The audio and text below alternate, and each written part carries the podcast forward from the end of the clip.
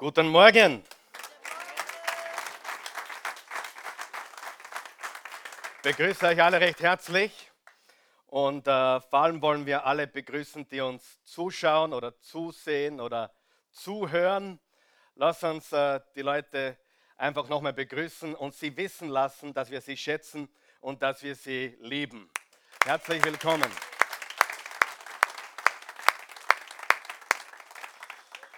Ja, alle Botschaften sind natürlich äh, auf unserer Webseite www.oasechurch.tv kostenlos äh, zu hören, zu schauen, nachzuschauen, nachzuhören. Ich werde immer gefragt, wie lange geht das noch weiter, dass ihr das alles gratis hergebt.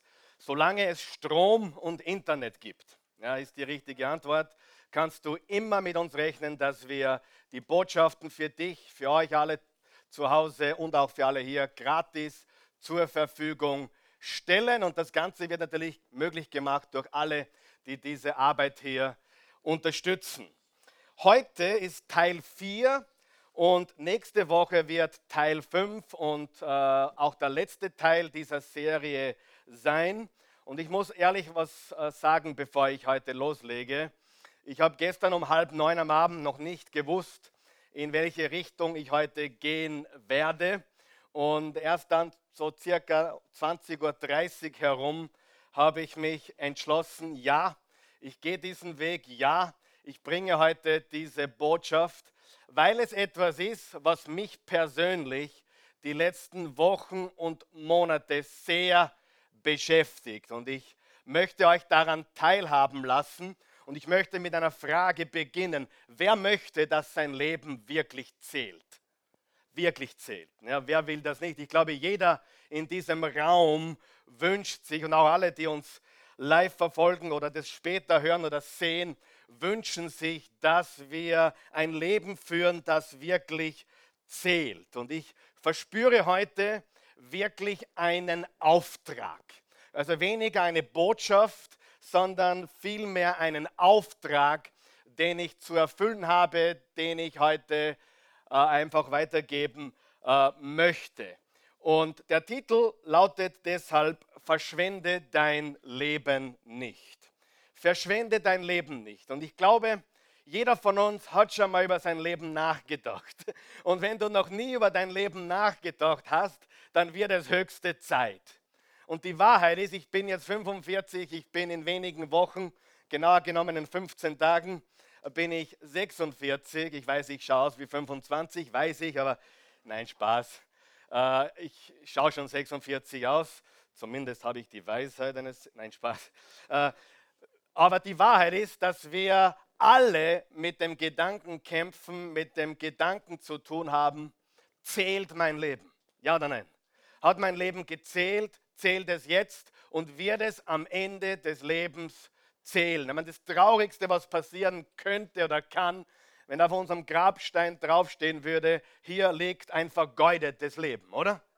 Hier liegt ein vergeudetes Leben, hier liegt jemand, der hat sein Leben absolut vergeudet, mit Dingen verbracht, die sekundär sind, nicht primär, mit Nebensächlichkeiten verwendet oder gar verschwendet, statt sein Leben wirklich für das Wesentliche einzusetzen.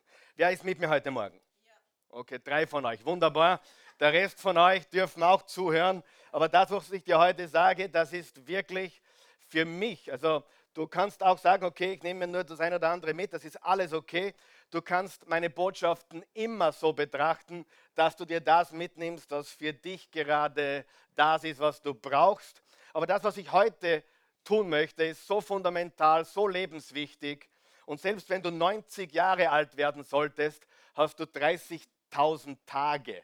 30.000 Tage klingt nicht viel, oder? Das gibt dem täglichen Alltag einen ganz anderen Wert, oder nicht? Noch einmal, wer möchte, dass sein Leben zählt? Also, und ich habe darüber nachgedacht. Ich will, dass mein Leben zählt für meine Frau. Ich will, dass mein Leben wirklich zählt für, für meine Christi. Ich will, dass mein Leben zählt für meine Kinder, für meine Familie, für meine hoffentlich bald kommenden, hoffentlich nicht so bald kommenden Enkelkinder. Ich möchte, dass mein Leben zählt und ich denke viel an euch alle hier. Ich denke an das, was ich tue. Jeden Tag meines Lebens bin ich beschäftigt damit, ob die Botschaften auch wirklich das Ziel erreichen, ob Menschen wirklich verstehen, worum es wirklich geht. Ich will, dass mein Leben zählt für euch, für die Oase Church, für alle, die uns verfolgen und noch dazukommen. Ich will, dass mein Leben zählt. Ich meine, ich denke groß für unser Land für das, was wir in Europa tun. Ich will, dass mein Leben zählt. Ich will, dass mein Leben zählt in der Geschichte der Menschheit. Wer möchte das auch? Du sagst, naja, so weit habe ich noch nicht gedacht. Ich möchte einmal schauen, dass überhaupt ich über die Runden komme. Das ist ja das Problem. Du hast noch nicht verstanden, warum du lebst. Du hast noch nicht verstanden, dass du nicht lebst, dass du überlebst oder über die Runden kommst oder durchkommst. Und du lebst auch nicht, um erfolgreich zu sein, nur so nebenbei. Denn erfolgreich sein ist nicht das Wahre vom Leben. Das Wahre vom Leben ist Signifikanz. Ein Mensch zu sein, zu werden, der einen Unterschied macht in den Leben anderer Menschen, in den Le Menschenleben, die hier sind, in den Menschenleben, die nachkommen und die Generationen. Richtig oder falsch? Wir wollen einen Unterschied machen. Und deswegen bitte, äh, der Titel heute, verschwende dein Leben nicht, vergeude es nicht, don't waste your life vergeude dein Leben nicht. Es ist so leicht. Wer, wer gibt mir recht? Wir sind alle so abgelenkt mit trivialen Dingen, mit, mit Nebensächlichkeiten. Die Ablenkungen vom Wesentlichen sind so groß und so gewaltig. Und ich rede nicht einmal über deine Arbeit oder ich rede nicht einmal über deine Beziehungen heute. Ich rede über etwas, was noch viel wichtiger ist, nämlich Gottes Berufung auf deinem Leben. Nämlich das, was dein Auftrag ist und das, was das Wichtigste ist in deinem Leben und meinem Leben. Und das geht weit über Erfolg oder großartige Beziehungen hinaus. Das geht in die Ewigkeit. Halleluja. Und das, was du zurücklässt, wenn du nicht mehr da bist. Und das, was auf dich wartet, wenn du drüben bist, vielleicht uns vorausgehst in die Herrlichkeit Gottes, in die Ewigkeit im Himmel. Also ich kriege wirklich eine Riesenfreude, rein darüber zu sprechen. Freunde, ich will mein Leben nicht vergeuden. Du sagst, Karl Michael, du Hast du wirklich das Gefühl, du vergeudest das Leben? Darf ich ganz ehrlich mit euch sein? Ich habe oft den Gedanken. Ich habe oft den Gedanken, äh, Teil meines Lebens vergeude ich, ich verschwende viel Zeit, viel Leben. Wer von euch weiß, Zeit ist Leben?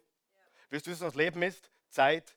Also hier auf der Erde, ich rede über irdisches Leben jetzt. Das Leben letztendlich ist Jesus Christus. Aber hier auf der Erde, das Leben ist gemacht von äh, Millisekunden, Hundertstelsekunden, Zehntelsekunden, Sekunden, Minuten, Stunden, Tage und Wochen und Monate und Jahre und Jahrzehnte, richtig? Und das ist das Material unseres Lebens, die Zeit, die wir haben. Und Paulus hat gesagt im Epheser 5, Vers 16, kostet die Zeit aus, nützt die Zeit, kauft die Zeit aus, jede Sekunde, äh, presse jeden Moment heraus, wie einen frischen Orangensaft aus der Orange. Das ist das Leben, richtig? Wer ist mit mir heute Morgen? Wollen wir, dass unser Leben zählt? Wer weiß, unsere Zeit ist begrenzt. Unsere Stunden sind kurz. Und das, was wir auf der Erde haben, das ist wirklich, so wie Jakobus geschrieben hat im Kapitel 5, ein, ein Hauch, ein Augenblick, eine, eine kurze Zeit. Ich weiß, ich bin am Ende des Tages und die Zeit kommt, jetzt noch nach 26 Jahren Ehe weiß ich, dass der 30er, der 40er, der 50er, der 60er hoffentlich, die steinerne Hochzeit hoffentlich, dass das ganz schnell im Kommen ist. Und ich werde nur kurze Zeit mit dieser Frau verheiratet sein, im Anblick der Ewigkeit. Wow, was für ein Leben wir auf der Erde haben. Und wir glauben, wir haben ewig. Wir glauben, wir, wir haben da jede Möglichkeit, das nochmal zu probieren. Wir glauben, das ist irgendwie eine Generalprobe aufs nächste.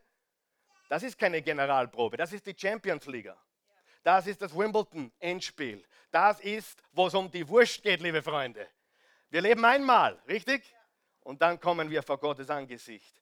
Und die Wahrheit ist, es ist nicht vorbei, wann du stirbst. Das ist, wo du deinem Schöpfer begegnen wirst. Hoffentlich nicht zum ersten Mal, aber du wirst ihm begegnen, für immer bei ihm sein, wenn du das möchtest. Du musst dich bewusst entscheiden, dass du das möchtest, dass du mit Gott und Jesus für immer leben möchtest. Ich habe ein, ein, äh, ein Leben, wir haben alle ein Leben und lasst uns schauen, dass es zählt, okay? Wollen wir das tun? Lass uns schauen, dass unser Leben zählt. weil sonst ist es so schnell wieder um. Ja? Von euch hat schon gemerkt, der Kinder, die Kinder sind sehr schnell groß. Ja? Ich habe gerade den Gideon angeschaut. Der Gideon ist, wird jetzt neun, drei Tage vor meinem äh, Geburtstag. Er wurde drei Tage vor meinem 37. Geburtstag als fünftes Kind geboren. Das war gestern, liebe Freunde. Das war gestern. Das ist noch nicht einmal wahr. Ich kann mich nur erinnern, wie ich ihn entgegengenommen habe und ihm die Nabelschnur abgeschnitten habe und geheult habe, wie bei jeder anderen Geburt. Aber jetzt ist er neun und er sagt, Papa, ich bin schon ein Teenager. Ja, äh, und er glaubt das wirklich. Ja, das ist das, was uns wirklich Sorgen macht. Aber er ist ja umgeben von lauter Teenagern oder erwachsenen Kindern und er ist wirklich seiner Zeit voraus. Aber die Zeit vergeht so schnell. Stimmt das? Und aus diesem Grund, Freunde, wollen wir keinen Moment vergeuden und wir wollen nicht zu den Menschen gehören, die am Ende des Tages sagen, ich habe mein Leben vergeudet. Übrigens, ich wollte es später bringen, habt ihr gewusst, meine, da gibt es viele Spekulationen, was er tatsächlich gesagt hat. Aber habt, habt, wisst ihr, dass Steve Jobs am Ende seines Lebens der Meinung war, ich habe mein Leben vergeudet? Oh, er hat die Welt verändert. Ja, ich würde mal sagen, positiv oder negativ, bist du sicher? Ja, wie gesagt, da gibt es viele Spekulationen, was er wirklich gesagt hat. Aber er hat nicht mehr so geredet wie früher. Früher hat er gesagt, das Sterben ist die beste Erfindung aller Zeiten. Und am Sterbebett hat er ein bisschen anders geredet, als er mit 56 seinem sehr nahe kommenden Tod ins Auge geblieben ist. Er hat geglaubt, er hat sein Leben vergeudet. Wisst ihr, dass das gleiche für Elvis Presley zutrifft? Der einzige Unterschied zwischen Steve Jobs, Steve Jobs hat sein Leben lang, und ich glaube, vielleicht hat er eine Begegnung mit Christus an seinem Sterbebett, dazu komme ich vielleicht später noch, Steve Jobs hat aufgrund seiner Begegnungen mit Christen das Christentum abgelehnt. Er hat Gott abgelehnt, weil er gottgläubige Menschen kennengelernt hat, die ihm das versaut haben, auf Deutsch gesagt. Und der, der Unterschied zu Elvis Presley war ein gläubiger Christ. Er ist aufgewachsen in einer Gospelfamilie, hat im Gospelchor gesungen, hat in der Kirche gesungen und gespielt. Elvis kannte Jesus und er hat zwei Stunden vor seinem Tod seinen Pastor angerufen und eigentlich gesagt, mein Leben ist wertlos. Ich habe mein Leben vergeudet. Du sagst, Elvis Presley sein Leben vergeudet? Wer von euch weiß, du kannst alles haben im Leben. Wenn du das Wichtigste nicht hast, dann hast du das Leben vergeudet. Vor allem, die haben alles eines verstanden. Ich kann mir nichts mitnehmen. Kann man nichts mitnehmen. Ich kann nur durch das, was ich hier lebe, vorausschicken. Aber für mich ist das so unfassbar big, was ich heute sage, dass ein Steve Jobs oder ein Elvis Presley der Meinung waren und viele andere Große, die Selbstmord begangen haben, die eigentlich das Gefühl hatten, ich habe mein Leben vergeudet. Ich habe es verpockt, ich habe es verkackt, ich habe es... Freunde, das ist nicht das Ziel. Wer ist meiner Meinung? Ruhm, Besitz, Geld und das wird alles so hochgehalten. Und ich sage dir, am Ende des Tages ist es wurscht, wie viel Geld du verdient hast. Am Ende des Tages ist es wurscht, wer dich aller gekannt hat. Am Ende des Tages zählt eines und darüber möchte ich mit euch heute reden. Ist das okay? Ja. Wer ist schon ermutigt heute Morgen? Ja.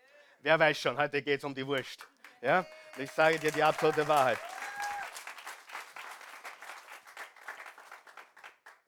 Nachdem wir noch nicht einmal bei der Einleitung sind, äh, und ich wollte, dass ihr aufsteht mit mir gemeinsam, äh, erspare ich euch das jetzt, aber lasst uns gemeinsam lesen Philippa 3, Vers 1 bis 14. Philippa 3, Vers 1 bis 14 ist eine der, der gewaltigsten, der großartigsten Bibelpassagen im ganzen Neuen Testament. Und geschrieben von einem Saulus, besser gesagt, früher war er der Saulus, jetzt ist er der Paulus. Und Philippa 3, äh, das lesen wir jetzt gemeinsam. Ich lese es laut, damit wir das ein bisschen schneller durchgehen. Vers 1, was auch immer geschehen mag, meine lieben Brüder und Schwestern, Freut euch, weil ihr zum Herrn gehört. Worüber sollten wir uns freuen? Dass wir zum Herrn gehören. Wer ist der Herr? Jesus Christus. Sagen wir das gemeinsam. Wer ist der Herr? Jesus Christus. Er ist der einzige Herr der Herren, König aller Könige und Name über alle Namen. Und sein Name ist Jesus. Ich werde nicht müde, euch immer wieder dasselbe zu sagen. Weiß ich doch, dass es euch Gewissheit gibt. Hütet euch aber vor allen, die versuchen, eure Gemeinde zu zerstören. Oh, die gibt es. Sie sind wie bösartige Hunde. Oh, Paulus hat geredet, wie ihm der Schnabel gewachsen ist. Diese falschen Lehrer, die euch einreden wollen, dass ihr euch beschneiden lassen müsst um zu Gottes Volk zu gehören. Es sind die gleichen Menschen, die heute sagen, du musst dies oder jenes, du musst, äh, du musst äh, in unserer Kirche sein, du musst getauft sein, du musst gefirmt sein, du musst konformiert sein, du musst dich beschneiden lassen. Das sind die gleichen Menschen, die immer wieder menschliche Gebote oder alttestamentliche Gebote herüberbringen in den neuen Bund. Und Paulus sagt, das ist nicht, worum es geht. Um zu Gottes Volk zu gehören dann können sie euch gleich verstümmeln. Denn die wahre Beschneidung findet nicht am Körper statt, sondern besteht darin, dass Gott uns seinen Geist geschenkt hat und ihm dienen. Die wahre Taufe findet nicht im Körper statt. Die wahre Taufe findet im Herzen statt. Weißt du, dass eine Taufe null Sinn hat, wenn der Mensch nicht glaubt, dass Jesus Christus für ihn gestorben ist? Deswegen taufen wir erwachsene Menschen. Deswegen taufen wir Menschen. Und deswegen glauben wir, dass all die äußerlichen Dinge, bin ich gegen die Taufe? Natürlich nicht. Bin ich gegen die katholische Taufe? Auch nicht. Aber ich will damit sagen, es gilt nicht, wenn wir jetzt nicht vom Herzen tun. Amen. Im Herzen geschieht die Veränderung. Bin ich gegen die Firmung? Nein, ich bin selbst gefirmt. Aber das ist nicht, was mich zum Kind Gottes macht, sondern mein Glaube an Jesus. Denn die wahre Beschneidung besteht nicht im Körper, sondern darin, dass Gott uns seinen Geist geschenkt hat und wir ihm dienen. Wir sind stolz, zu Jesus Christus zu gehören. Sagen wir das gemeinsam. Wir sind stolz, zu Jesus Christus zu gehören und verlassen uns nicht länger auf das, was wir selbst tun können. Wir verlassen uns nicht auf die Äußerlichkeiten. Wir verlassen uns nicht auf die Beschneidung oder Taufe oder Firmung oder den Gottesdienstbesuch oder sonst irgendetwas. Wir verlassen uns auf Jesus. Vers 4. Ich selbst könnte mit größerem Recht als manch anderer, eigentlich als alle anderen, auf diese Vorzüge mich berufen, wenn es wirklich darauf ankäme. Ich wurde am achten Tag meiner Geburt beschnitten, so wie jeder, jeder ernsthafte Jude, der einer ernsthaften jüdischen Familie aufgewachsen ist. Wie es das Gesetz vorschreibt, ich stamme aus dem Volk Israel und sogar aus dem Stamm Benjamin. Von Geburt an bin ich Hebräer, wie schon alle meine Vorfahren. Außerdem gehörte ich zu den Pharisäern, der Gruppe, die am strengsten darauf achtet, dass Gottes Gesetz eingehalten wird. Ich setzte mich mit großem Eifer für Gott ein und verfolgte deshalb sogar die christliche Gemeinde. Die Regeln des Gesetzes erfüllte ich bis in alle Einzelheiten, sodass niemand mir etwas vorwerfen konnte. Aber seit ich Christus kenne, seit ich Christus kenne, seit ich was? Seit ich Christus kenne, ist für mich alles wertvoll, was ich früher für so wichtig gehalten habe. Denn das ist mir klar geworden. Gegenüber dem unvergleichlichen Gewinn, dass Jesus Christus mein Herr ist, hat alles andere seinen Wert verloren. Um seinetwillen habe ich das alles hinter mir gelassen. Es ist für mich nur noch Dreck wenn ich bloß Christus habe. Mit ihm möchte ich um jeden Preis verbunden sein. Deshalb versuche ich jetzt nicht mehr durch meine eigene Leistung und durch das genaue Befolgen des Gesetzes vor Gott zu bestehen. Was zählt ist, dass ich durch den Glauben an Christus von Gott angenommen werde. Darauf will ich vertrauen. Um Christus allein, um Jesus Christus allein geht es mir. Ihn will ich immer besser kennenlernen. Ich will die Kraft seiner Auferstehung erfahren, aber auch das auch sein Leiden möchte ich mit ihm teilen und mein Leben ganz für Gott aufgeben, so wie es Jesus am Kreuz getan hat. Dann werde ich mit allen, mit, auch mit allen, die an Christus glauben, von den Toten auferstehen. Dabei ist mir klar, dass ich dies alles noch nicht erreicht, noch lange nicht erreicht habe und ich noch nicht am Ziel bin. Doch ich setze alles daran, es zu ergreifen, weil ich von Jesus Christus ergriffen bin. Wie gesagt, meine lieben Brüder und Schwestern, ich weiß ganz genau, noch bin ich nicht am Ziel angekommen. Aber eins steht fest, ich will vergessen, was hinter mir liegt und schaue nur noch auf das Ziel vor mir. Mit aller Kraft laufe ich darauf zu, um den Siegespreis zu gewinnen, das Leben in Gottes Herrlichkeit. Denn dazu hat uns Gott durch Jesus Christus berufen. Halleluja. Was für eine gewaltige Botschaft. Ich meine, ich könnte jetzt ehrlich, ich übertreibe nicht, und es ist keine Angeberei. Ich könnte jetzt jeden Sonntag für die nächsten 52 Wochen von diesem Text predigen. Keine Kunst. Da brauche ich mich nicht mehr vorbereiten. Da brauche ich mich nicht einmal vorbereiten. Dieser Text ist so reich und so gewaltig. Und, sie, dieser Text vermittelt uns eine ganz wichtige Wahrheit. Der größte Schatz ist Jesus Christus. Der größte Schatz ist Jesus. Das Größte im Leben ist, ihn zu kennen. Alles andere vergleichbar dazu ist Müll oder Mist. Und ich will euch dazu sagen, dass das tatsächliche Wort, was, was Paulus hier verwendet hat, ist das Wort Exkremente. Kot. Wirklich. Hat Paulus so geredet? Ja. Paulus hat gesagt, vergleichbar mit Jesus ist alles, was ich jemals erreicht habe, nichts aus als Kot. Wow. Und diese Botschaft, liebe Freunde, müssen wir weitergeben. Und ich möchte gleich was sagen. Diese Botschaft ist Teil der Generations-Serie und die passt genau hinein, weil ich glaube, wir müssen diese Botschaft weitergeben. Ich glaube, ich glaube und ich bin mir sicher, die Wahrheit ist heute schwerer zu erkennen als je zuvor. Das ist paradox, weil du so viel Informationen hast, so viel Wissen hast, aber wer von euch glaubt, es ist alles so nebelig. Ich meine, du redest mit jemandem und du weißt gar nicht, wie es der wirklich meint. Du fragst, was sind dem seine Motive? Was will der eigentlich von mir? Da ist so viel Nebel, wenn du auf Facebook schaust, wenn du auf Instagram schaust und du siehst, was Ding, Menschen posten oder tun oder, oder, oder vorgeben. Du weißt gar nicht, ob das die Wahrheit ist, oder? Es ist einfach so ein, so ein düsterer Nebel, der über unsere Gesellschaft liegt. Man weiß kaum noch, was wirklich wahr ist. Und die Wahrheit heute ein, anzubringen, liebe Freunde, ist schwieriger, und das habe ich immer wieder gesagt, als vor 30 Jahren, wo ich ein Teenager war, oder noch vor 20 Jahren. Heute Menschen wirklich klar zu machen, worum es geht, ist eines der schwierigsten Dinge, die es gibt. Es ist so viel Nebel. Nebel. Ich glaube, Nebel beschreibt unsere Gesellschaft sehr, oder? Oder kennst dich du in der Politik noch aus? Wer kennt sich noch aus? Weißt du noch, wer die Guten oder Schlechten sind? Hast du irgendeine Ahnung, was wahr ist und was nicht mehr wahr ist? Freunde, das war, das war in der Form noch nie. In der Form dieser Nebel, diese, hey, was ist eigentlich wahr? Wer meint es eigentlich ehrlich? Was ist wirklich das Wichtige im Leben? Die Erkenntnis dessen ist wirklich schwer geworden. Und die Wahrheit ist aber, dass sich die Wahrheit nicht verändert hat. Wir müssen nur durch den Nebel hindurch. Wir müssen nur durch den Nebel hindurch. Und das möchte ich heute tun. Wenn ein Flugzeug durch den Nebel fliegt, das ist mir neulich passiert, da, da gehst du minutenlang Nebel und du denkst dir, das siehst du überhaupt nichts. Aber der Pilot hat ein Navigationssystem. Wer ist froh darüber? Ich bin einmal mitgeflogen auf Sicht. Ja, einmal in einem großen Flugzeug, in einem russischen Frachtflieger sind wir geflogen, drei Stunden auf Sicht. Das war scary. Ja? Aber diese Flieger durch den Nebel.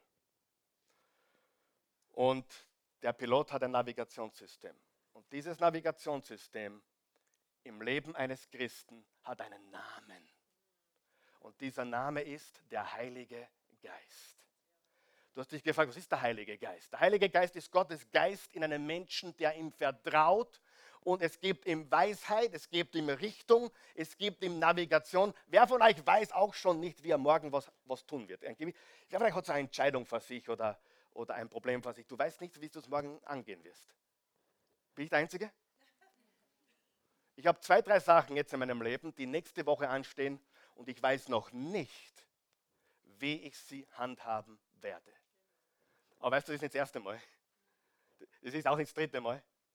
Ich weiß, wenn ich im Glauben gehe, wenn ich Schritte mache, wenn ich ankomme und durch den Nebel gehe, sehe ich das Licht. Richtig? Und der Heilige Geist Gottes ist nicht irgendwas Komisches, der uns komisch macht, sondern ist unser himmlisches Navigationssystem, das uns in die Wahrheit führt, ins Licht führt. Das ist gewaltig, oder? Und die Wahrheit hat sich nicht verändert. Wir müssen nur durch den Nebel schauen. Und ich möchte euch heute und nächstes Mal. Also heute, ich bin ja auch ein bisschen weiser geworden die letzten Wochen und Monate. Ich wollte schon wieder alles in eine Botschaft packen, aber seid nicht froh. Ich habe gesagt, nein, heute, heute mache ich so, ich sage es gleich vorweg. Diese Botschaft wird nächsten Sonntag fortgesetzt. Okay? Das heißt, ich kann heute noch länger gehen. Nein, Spaß.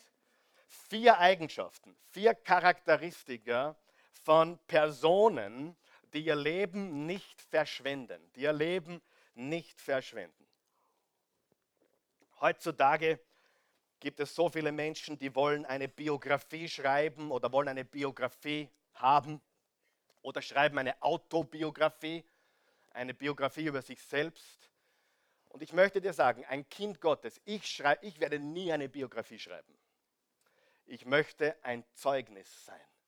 Möchte, dass Menschen, wenn sie über mich schreiben, sagen, schau, was Gott getan hat. Nicht schau, was der Karl Michael getan hat. Sie eine Biografie ist, schau, was der Mensch gemacht hat. Schau das Leben dieses Menschen an. Und ein Zeugnis Gottes ist, schau, was Gott durch die Bernadette gemacht hat. Schau, was Gott gemacht hat durch dieses Leben, durch den Andreas, durch die Adele, durch den Alfred. Schau, was Gott getan hat. Wer hätte lieber eine Geschichte nach seinem Tod, wo die Menschen sagen, schau, was Gott getan hat oder schau, was der Fredi getan hat? Was ist der Unterschied zwischen einer Biografie und einem Zeugnis, einem Lebenszeugnis, einem, einem, einem Testimonial, einem Zeugnis? Der Unterschied ist Gott. Gott. Eine Biografie bezieht sich auf mich und mein Ego. Jemand, der ein Zeugnis hat, bezieht sich auf das, was Gott vollbracht hat. Wer möchte das? Ein Lebenszeugnis. Look what the Lord has done. Schau, was der Herr getan hat durch diesen Typen, durch dieses Mädchen, durch diesen schwachen Menschen. Deswegen liebe ich die Bibel. Ich liebe die Bibel deswegen so sehr, weil ich eines verstanden habe. Die Bibel sagt es, wie es ist. Welches anderes Buch kennst du, wo der Autor über sich selbst sagt, ich habe Ehebruch begangen, wie der David, oder, oder Moses, ja, ich habe gemordet. Äh, welcher Buch der Bibel, oder Petrus, ich habe meinen Tosen gemacht und ihn dreimal verleugnet. Äh, welcher Buch kennst du, wo Menschen so dargestellt werden, wie sie wirklich sind? Und das ist Gott, der spricht. Wenn der Mensch spricht, ist es immer übertrieben. Oh, wie groß ist dieser Lieder. Uh, ist der nicht wunderbar? Hat er nicht. Um, um. Ich habe das gesehen, noch und nöcher, liebe Freunde. Ich habe gesehen, wo Menschen einen Mann auf die Bühne geholt haben äh, und ihn zum größten aller Zeiten deklariert haben. Sechs Wochen später ist seine Firma kaputt gegangen und er war das größte, letzte und ich rede nicht weiter, du kennst dich aus. Äh, verstehst du? Äh, das ist unfassbar. Das ist die Falschheit, die Fakeheit der Menschheit. Ja? Sie loben dich und dann wenige Stunden, Monate später sagen sie genau das Gegenteil. Menschen sagen nicht die Wahrheit, aber Gott sagt die Wahrheit. So, und wir möchten ein Zeugnis sein für Jesus und wir möchten ein Zeugnis schreiben. Also entscheide dich bitte heute dafür, ich will, dass mein Leben ein Zeugnis wird für Gottes Liebe und Gottes Güte. Und eine ganz wichtige Wahrheit, bevor wir uns mit dem ersten der vier Punkte äh, beschäftigen. Eine Wahrheit, die ganz wichtig ist. Und ich hoffe, du nimmst sie ans Herzen. Lass uns sie gemeinsam lesen, bitte auf drei. Eins, zwei, drei. Gott will Männer und Frauen groß machen, die ihr Leben geben für das, was wirklich zählt, um einen ewigen Unterschied zu machen in der Geschichte der Menschheit. Ihr wollt es nicht mitlesen oder wollt ihr mich alleine lassen? Noch einmal. Gott will Männer und Frauen groß machen, die ihr Leben geben für das, was wirklich zählt, um einen ewigen Unterschied zu machen in der Menschheit, in der Geschichte der Menschheit. So, und die erste Wahrheit oder das erste Charakteristikum, die erste Eigenschaft von Menschen, die ihr Leben nicht verschwenden, die, die ihr Leben wirklich leben, und, und eben nicht vergeuden. Die erste Eigenschaft ist, sie schätzen Christus über alles, was diese Welt anzubieten hat. Sie schätzen Christus über alles, was diese Welt anzubieten hat. Schreib es einfach drauf. Vielleicht kannst du dich noch nicht identifizieren damit. Ist okay. Aber schreib es einmal hinein. Sie schätzen Christus über alles, was diese Welt anzubieten hat. Und Paulus weiß genau, wovon er spricht. Paulus hatte gewaltige Vorzüge in seinem Leben. Und diese Vorzüge schauen wir uns jetzt noch einmal an. Die finden wir im Vers 4 bis 7. Bist du noch einmal dort? Vers 4 bis 7 in unserer Passage. Ich selbst könnte mich mit größerem Recht als manch anderer auf diese Vorzüge berufen. Unterstreicht ihr bitte Vorzüge. Wenn es wirklich darauf ankäme. Welche Vorzüge hatte er? Vielleicht kennst du auch Menschen mit Vorzügen. Übrigens, der Saulus war ganz oben angesiedelt. Ganz oben. Ich wurde am achten Tag nach meiner Geburt beschnitten, wie es das Gesetz vorschreibt. Ich stamme aus dem Volk Israel und sogar aus dem Stamm Benjamin. Von Geburt an bin ich Hebräer, wie schon alle meine Vorfahren. Außerdem gehörte ich zu den Pharisäern, der Gruppe, die am strengsten darauf achteten, dass Gottes Gesetz eingehalten wird. Ich setzte mich mit großem Eifer für Gott ein und verfolgte deshalb sogar die christliche Gemeinde. Die Regeln des Gesetzes erfüllte ich bis in alle Einzelheiten, sodass niemand mir etwas vorwerfen konnte. Aber seit ich Christus kenne, ist für mich alles andere wertlos, was ich früher für so wichtig gehalten habe. Darf ich fragen, wer hat früher auch Dinge für wichtig gehalten? Oder wer hält gewisse Dinge immer noch für wichtig? Ja, vielleicht bist du da und sagst, ja, es gibt Dinge, die sind mir extrem wichtig. Schauen wir uns kurz, interessiert es dich, die fünf Dinge an, die die Vorzüge des Saulus waren, für die, er, die für ihn ganz wichtig waren. Das erste war seine Herkunft. Seine Herkunft. Seine Herkunft, sein Familienerbe. Oh, Saulus, Saulus war in einer Elitefamilie. Wisst ihr das? Der hat studiert in Tarsus. Das ist gleichzusetzen mit Harvard, Yale oder Princeton heute. Das war eine Elite-Universität der damaligen Zeit. Neben Alexandria und da gab es noch eine dritte, die vergesse ich jetzt. Aber diese, diese, äh, diese Menschen, äh, also Saulus oder Paulus, wuchs in einer Familie auf, in einem gewaltigen Erbe. Also er hatte quasi eine besondere Herkunft, eine besondere Familie mit einem besonderen Namen. Ja? Wer von euch kennt Menschen, die auf solche Sachen stolz sind? Willst du wirklich große Menschen kennenlernen? Die erwähnen es nicht einmal. Wer von euch weiß, große Menschen reden nicht davon, wie groß sie sind. Hallo? Ich sage es nicht immer. Wenn du jemanden siehst, oh, und ich, weißt du, kennst mich eh, ich bin vom ORF, oder nur so nebenbei. Das ist nicht wahre Größe. Ja? Das ist nicht wahre Größe. Äh, wahre Größe ist äh, ganz was anderes. Okay? Und die Herkunft oder das Familienerbe, darauf war er richtig stolz. Okay? Das zweite, worauf er richtig stolz war, war sein gesellschaftlicher Status. Sein gesellschaftlicher Status. Äh, er war in der Gesellschaft, wie gesagt, eine Persönlichkeit. Er hatte sehr viel Anerkennung, sehr, viel, sehr viele Menschen schauten auf ihn auf. Wer von euch kennt Menschen, die stolz sind auf ihren gesellschaftlichen Status, wer sie sind? Heutzutage vielleicht, wer sie auf Instagram oder Facebook sind oder auf YouTube. Alles das Gleiche. Wer von euch kennt solche Menschen, die auf ihre Herkunft stolz sind? Die auf ihren gesellschaftlichen Status stolz sind. Oder drittens, Wissen, die auf ihr Wissen, auf ihre Bildung stolz sind. Oh, wenn es irgendeinen gegeben haben könnte, der auf seine Bildung, auf sein Wissen stolz hätte sein können, Saulus war es. Der war so stolz, äh, der hatte alles zu bieten von Wissen, geschichtliches Wissen, religiöses Wissen, äh, Bibelwissen, alles, was du dir vorstellen kannst, dieser Mann hatte es. Worauf war er noch stolz früher? Auf seine religiösen Aktivitäten, auf seinen, auf seinen religiösen äh, Standard.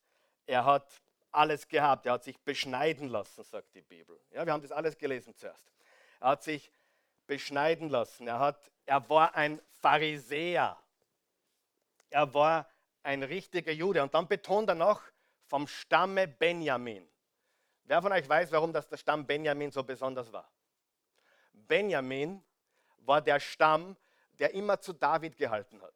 auch als alle anderen Stämme weggelaufen sind und sich dem königlichen David abgewandt haben, Benjamin, der Stamm Benjamin, blieb der davidischen Königschaft treu. Und wer von euch weiß, wo der erste König von Israel herauskommt? Benjamin. Wie war sein Name? Saul. Wie heißt der Typ, der das schreibt? Wie hat er früher geheißen? Saul. Saulus. Es ist durchaus möglich, sehr wahrscheinlich, dass Saulus nach dem ersten König Israels benannt wurde. Also auch das zeigt seine religiöse Ader. Der war religiös durch und durch. Und das fünfte, sein moralischer Lebenswandel. Das waren die fünf Dinge, wo er wirklich stolz darauf war. Das waren die Schätze des Saulus. Wiederholen wir sie nochmal. Seine Herkunft, seine, sein gesellschaftlicher Status, seine, sein Wissen, seine Bildung, seine religiösen Aktivitäten und sein moralischer Standpunkt. Jetzt habe ich eine Frage an dich. Was haben all diese fünf Dinge gemeinsam?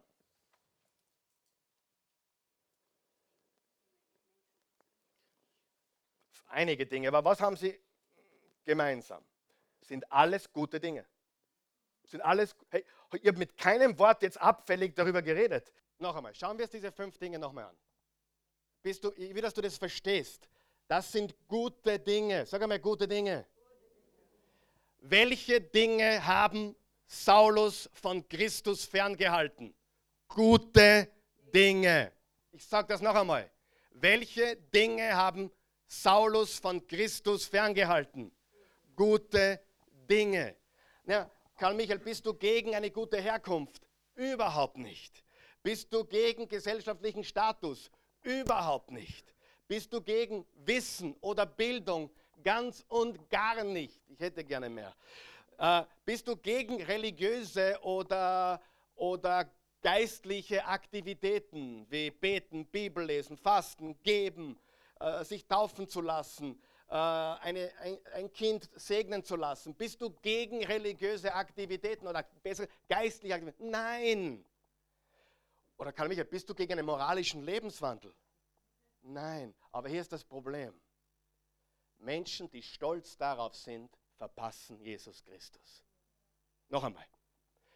Hör mir ganz gut zu. Menschen, die darauf stolz sind, Menschen, die glauben, ihr Wert ist ihre Herkunft, verpassen Christus. Menschen, die glauben, ihr Wert ist ihr gesellschaftlicher Status, verpassen Jesus Christus. Menschen, die glauben, ihr Wert liegt in Jesu, in, im Wissen, verpassen Jesus Christus. Menschen, die glauben, es kommt auf die religiösen Aktivitäten an, verpassen Jesus Christus. Und Menschen, die glauben, es kommt darauf an, wie moralisch gut ich bin, verpassen Jesus Christus. Ja oder nein? Hundertprozentig. So, diese Dinge sind gute Dinge und es ist immer schon so gewesen, es wird auch immer so sein.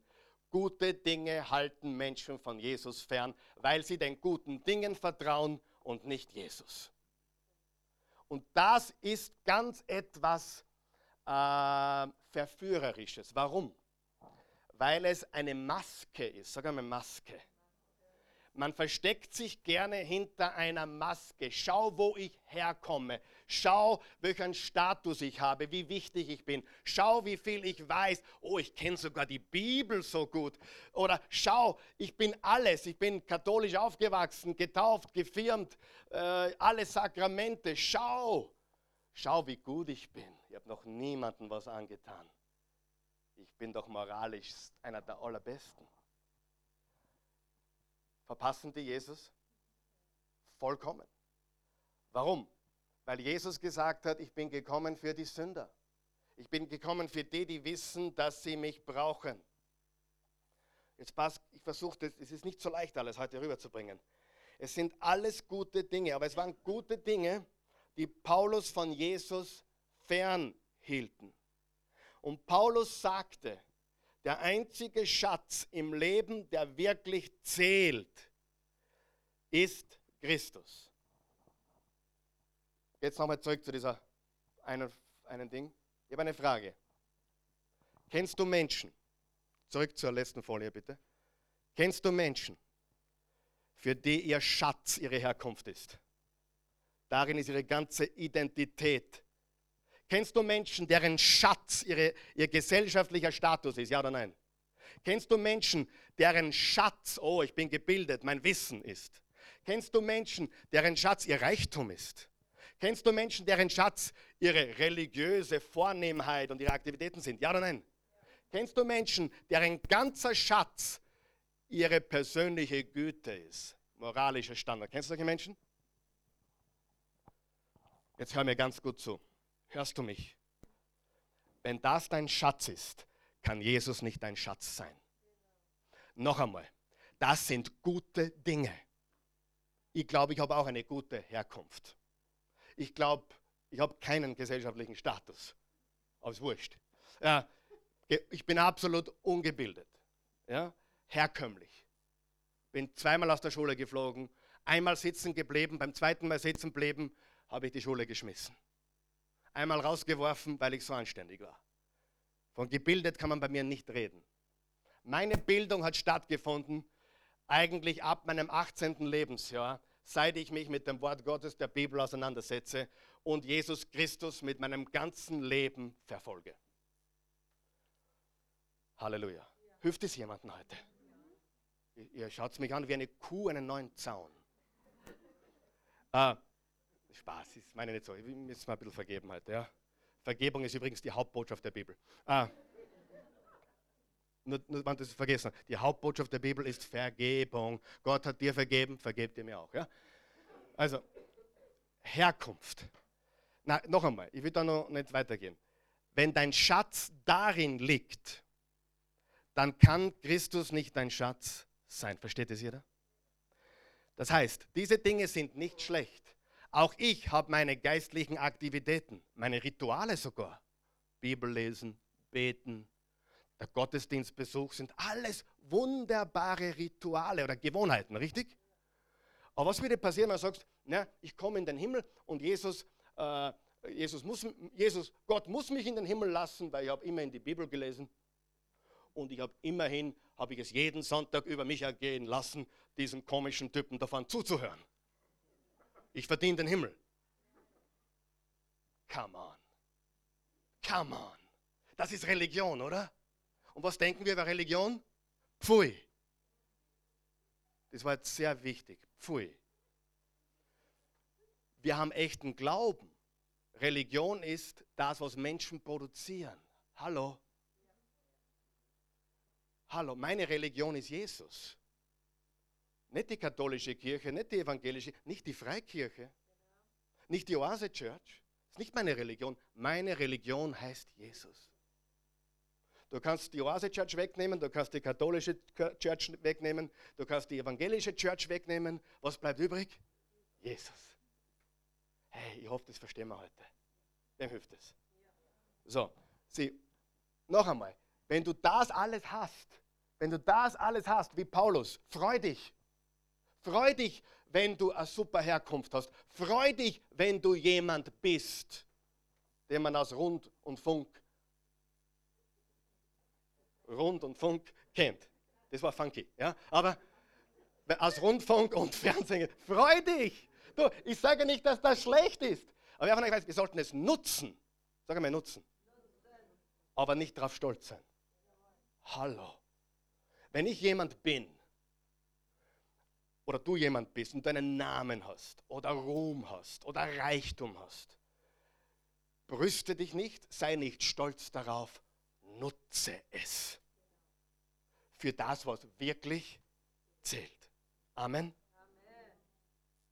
So, aber da, sag mal, da war, war sein Schatz. Und jetzt sagt er, der einzige Schatz, der überbleibt im Leben, ist Jesus Christus. Ich bin nicht einmal mit dem ersten Teil fertig, obwohl ich schon gespalten habe, die Botschaft. Aber alles andere zusammen, sagt äh, Paulus, sagt, alles andere zusammen ist eine dicke, fette Null. Du kannst alles haben, alle kennen und alles wissen. Aber wenn du mich nicht kennst, sagt Gott, was hast du, was bleibt übrig? Alle anderen Dinge zusammen sind eine fette Null.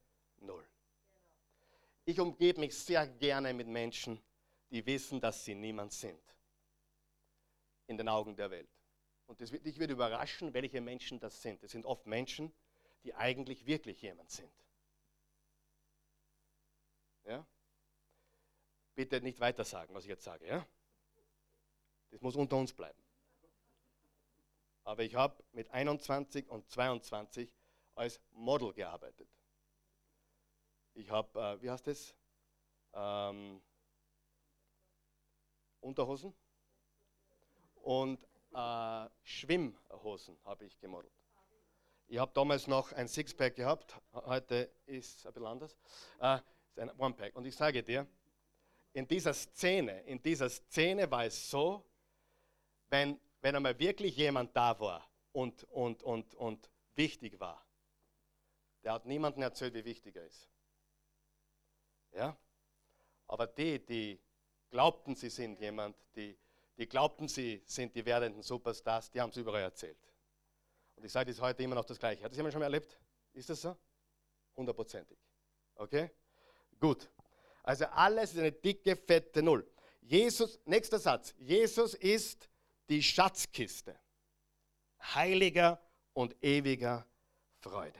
Alles andere ist Müll, Dreck, Kot, Fäkalien, Exkremente. Und ich zitiere Paulus. Er verwendet das Wort Müll oder Mist. Und wenn du ein Bibelstudent bist, dann, dann mach es dir zur Aufgabe, untersuche diesen Vers im Kapitel 3 im griechischen Urtext und du wirst feststellen, Paulus meinte Fäkalien, Exkremente. Wie sagt man da heute? Ausscheidung. Alles andere ist dreckig. Okay, jetzt versteht es jeder. Ein dreckiges Windel. Ich habe sehr früh meine ersten Windeln gewechselt. Und du sagst, ja, mit 20 wahrscheinlich, oder? Nein. Meine ersten Windeln, die ich gewechselt habe, waren 1982. Ich war elf. Mein Bruder Sebastian wurde geboren am 4. Dezember 82. Er ist heute, er wird 35. Ein hoch erfolgreicher, grandioser Mensch. Wirklich. Hat uns alle außergerissen. Und die Mama hat mir damals schon angeschafft. Windel wechseln. Bin ich heute froh darüber? Weil ich habe den Gestank nicht ausstehen können. Also noch nie hat ein Baby so gestunken. Ja?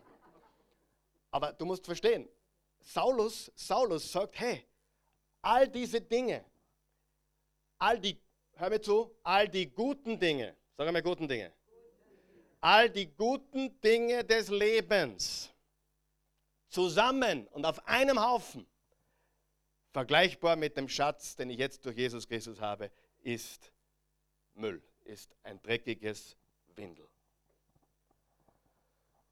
Was sagt Saulus oder Paulus? Paulus sagt, ich habe mein Leben eigentlich verschwendet. Darf ich da was sagen? Willst du das wirklich wissen? Der Tag, an dem du darauf kommst, ist ein guter Tag. Hast du mich gehört? Ist kein schlechter Tag. Ist ein ernüchternder Tag? Bestimmt. Ein ganz ernüchternder Tag. Aber der Tag, an dem du drauf kommst, mein Leben habe ich bis jetzt verschwendet. Du sagst, naja, verschwendet, so, so, so extrem kann man das nicht sagen. Aber du weißt, was ich meine, oder? Du weißt, man kann da noch ein paar Dinge anders machen und Christus besser kennenlernen, oder? Ja. Aber der Tag, wo du das erkannst, ist es ein guter oder ein schlechter Tag? ein guter Tag. Ta der Tag, an dem du die Wahrheit erfährst, ist ein guter oder ein schlechter Tag? Hat die Wahrheit schon mal brutal wehgetan? Ist es trotzdem ein guter Tag? Ich sage das mit aller Liebe heute, wirklich. Es ist ein guter Tag, wenn du drauf kommst, was wahr ist. Und so weh es tut, manchmal, wenn man die Wahrheit erfährt, umso enttäuscht man ist, enttäuscht, umso klarer du die Wahrheit siehst, umso weiter kannst du ab heute gehen. Weißt du, dass ein Flugzeug nicht ankommen kann, wo es hin will, wenn es nicht, nicht weiß, wo es sitzt? Stimmt das? Wenn der Pilot nach New York zum JFK Airport will und er glaubt, er ist mit seinem Flieger in München, Aber in Wahrheit ist er in Schwächert. Wird er sich sehr schwer tun, sein Endziel zu erreichen. Warum? Weil er nicht die Wahrheit kennt. Hallo? Und so weh das heute tut, und ich weiß, meine Predigten tun immer weh und das sollten sie auch. Aber wir haben einen Spruch, der lautet, es tut gut weh. Sag mal, es tut gut weh. Ah, es schmerzt so wunderbar. oh.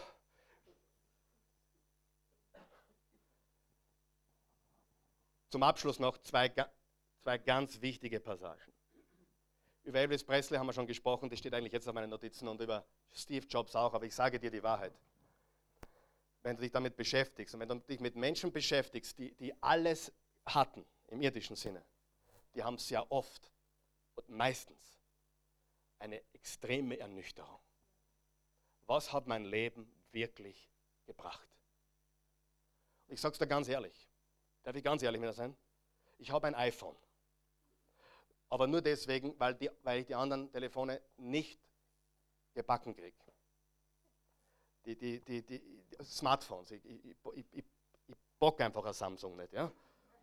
Oder ich, ich bock's einfach nicht. Ich, ich, weil ihr Samsung-Liebhaber, bitte verzeiht mir. Vergebung ist das wichtigste Thema in der Bibel. Ähm, aber ich kaufe das iPhone sicherlich nicht, weil mir der Steve Jobs so sympathisch ist.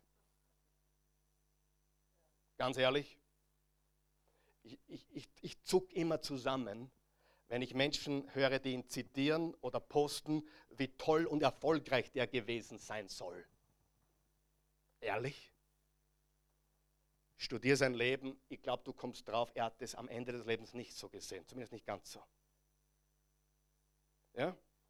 Und die Wahrheit ist, Elvis war ein trauriges Wrack.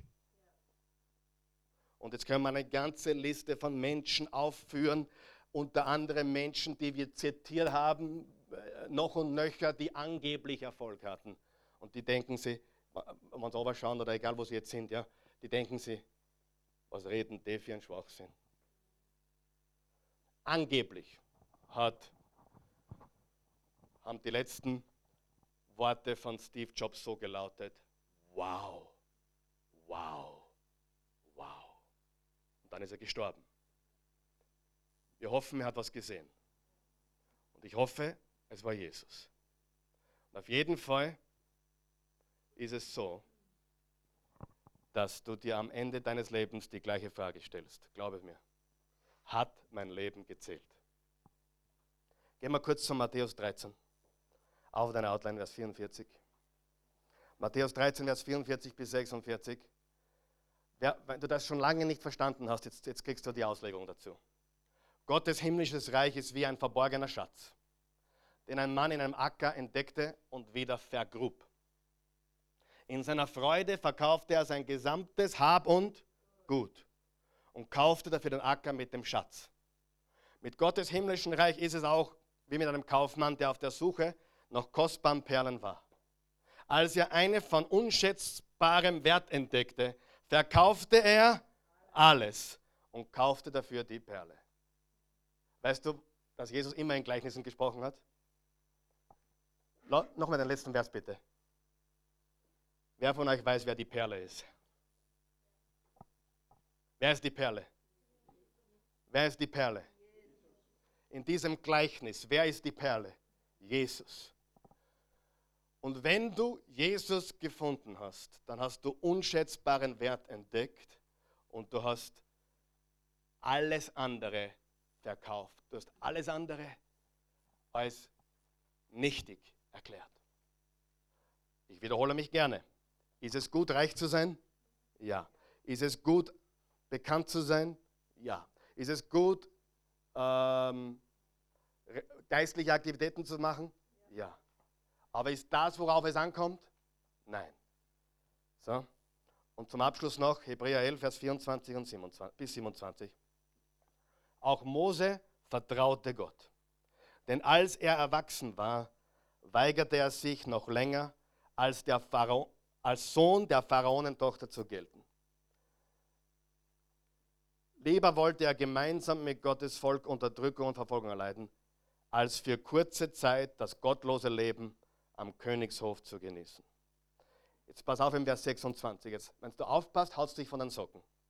Für ihn waren alle Schätze Ägypten, Ägyptens nicht so viel wert wie Schimpf und Schande, die er für Christus auf sich nahm. Denn er wusste, wie reich Gott ihm belohnen würde. Du sagst jetzt Christus? Jemand dachte, Mose ist Altes Testament. Für wen hat Moses gelebt? Jesus Christus. Wer ist das Thema der Bibel? Jesus. Wer ist das Thema des Alten Testaments? Jesus.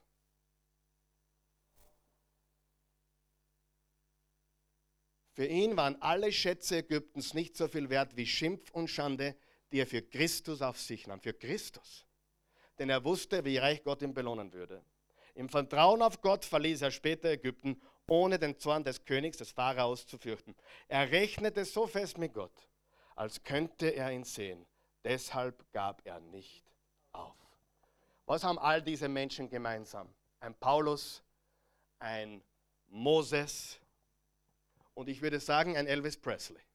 Da, da wissen wir es sicher. Wir wissen, ich weiß es aus erster Hand, aus zweiter Hand, dass er seinen Pastor kontaktiert hat vor seinem Tod. Zwei Stunden vorher. So, Pastor, ich, ich liege im Sterben. Ich bin 42, ich liege im Sterben, mein, mein Leben ist vorbei. Er war nicht glücklich. Er war leer. Und er bat Beistand, Botschaft und Gebet von seinem Pastor. Zwei Stunden später war er tot.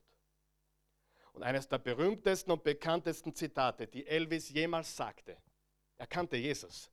Wer auch nicht weiß, wir können Jesus kennen und trotzdem fixiert sein auf alles andere. Ja oder nein? Ich weiß, niemand hier ist schuldig. Aber wir können Jesus kennen und, und abdriften. Elvis kannte Jesus, er ist abgedriftet. Eines seiner, seiner genialsten Zitate war, als jemand gesagt hat, Elvis the King. Er hat gesagt, I am not the King. Jesus is the King. Die Frage ist, hat er recht oder liegt er falsch? Es gibt eh nur eine Frage jetzt. Was ich heute gesagt habe, stimmt das oder ist das komplett daneben? Stimmt es, dass Jesus der Weg, die Wahrheit und das Leben ist? Oder ist es ein Märchen? Eine Erfindung? Ich glaube, du hast nur diese eine Möglichkeit zu sagen, ja, er ist es oder nein, den Typen vergessen wir komplett. Aber Karl Michael, er kann doch ein guter Lehrer gewesen sein. Echt? In dem Moment, wo ein guter Lehrer sowas sagt wie er, Matthäus 26, ich bin der Christus, ich bin der Messias, ich bin der Sohn Gottes. In dem Moment, wo ein guter Lehrer das sagt, ist er kein guter Lehrer mehr. Ja oder nein? Geht nicht. Also ich weiß, wenn ich das sagen würde, würden meine Buchungen drastisch zurückgehen. Und wenn ich das sagen würde, würde meine Gemeinde extrem schrumpfen. Und bald würden die Leute sagen, das ist ein Spinner. Aber nein, das müssen wir ihm verzeihen. Er ist ein großartiger Lehrer. Darüber müssen wir ihn wegschauen. Nein, er hat, einen, er hat einen Ausrutscher gehabt. So ein Ausrutscher. So einen Ausrutscher hat kein guter Lehrer. Wer sagt, er ist der Sohn Gottes und es nicht stimmt, ist ein Gotteslästerer. Und wenn es stimmt, dann ist er Christus, der Sohn Gottes. Das Alpha und Omega, der Anfang und das Ende. Und ihn zu kennen, ist der größte Schatz des Lebens. Halleluja. Amen. Lass uns aufstehen.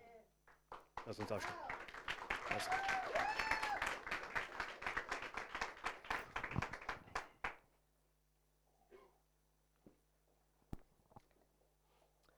Ja, guter Gott, wir kommen jetzt zu dir im wunderbaren Namen unseres Herrn Jesus. Wir danken dir für alles, was du durch Jesus Christus für uns getan hast.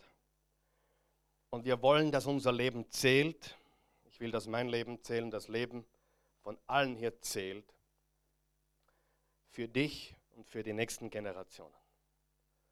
Gott, ich möchte, dass wir einen Unterschied machen in dieser Welt. Hier mit diesem Ort, mit dieser, mit dieser Church, mit dieser Gruppe von Menschen, die wo viele bereits verstanden haben, dass Jesus Christus die einzige Antwort ist auf alles, was da draußen im Argen liegt. Bitte dich jetzt für alle, die zuschauen, alle, die zuhören, alle, die hier sind. Gib uns diese Erkenntnis, dass du diese kostbare Perle bist und wir haben dich gefunden. Das heißt nicht, dass alles andere schlecht ist, aber es heißt, dass du der größte Schatz bist. Wenn du hier bist oder zusiehst oder zuhörst oder irgendwie jetzt diese Botschaft vernimmst und du möchtest Jesus Christus aufnehmen als deinen Herrn und Erlöser, du möchtest diese Perle von unschätzbarem Wert, du möchtest diese Perle haben. Du möchtest wissen, Jesus ist mein und ich bin sein. Ich bin bereit, mich nicht länger zu fokussieren oder stolz zu sein auf das, was ich habe oder bin oder glaube zu sein oder getan habe oder meine Religion, sondern ich möchte wirklich in Demut mich beugen vor dem Namen Jesus. Ihn möchte ich kennen und die Kraft seiner Auferstehung, hat Paulus gesagt. Ihn möchte ich kennen und alles andere ist Dreck in den Augen Gottes. Vergleichbar Dreck, vergleichbar. Wenn du hier bist und mit mir diese Verbindlichkeit eingehen, eingehen möchtest, dann bete mit mir. Ich helfe dir, guter Gott. Ich komme zu dir im wunderbaren Namen Jesu.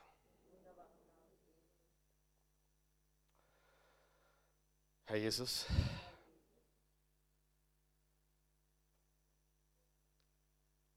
mit allem, was in mir ist, soweit ich kann, soweit ich verstehe, sage ich ja. Sage ja zu dieser Botschaft. Sage ja zu dir. Du bist diese Perle. Ich bin bereit.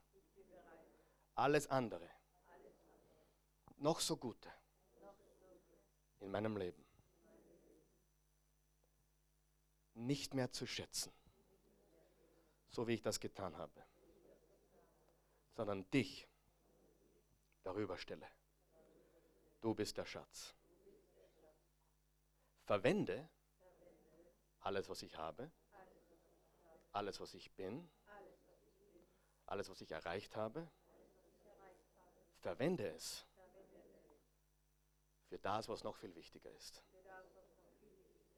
Dass Menschen durch mich dich auch kennenlernen. Ich nehme dich heute auf, mein Herr und Erlöser. Und ich möchte das weitertragen.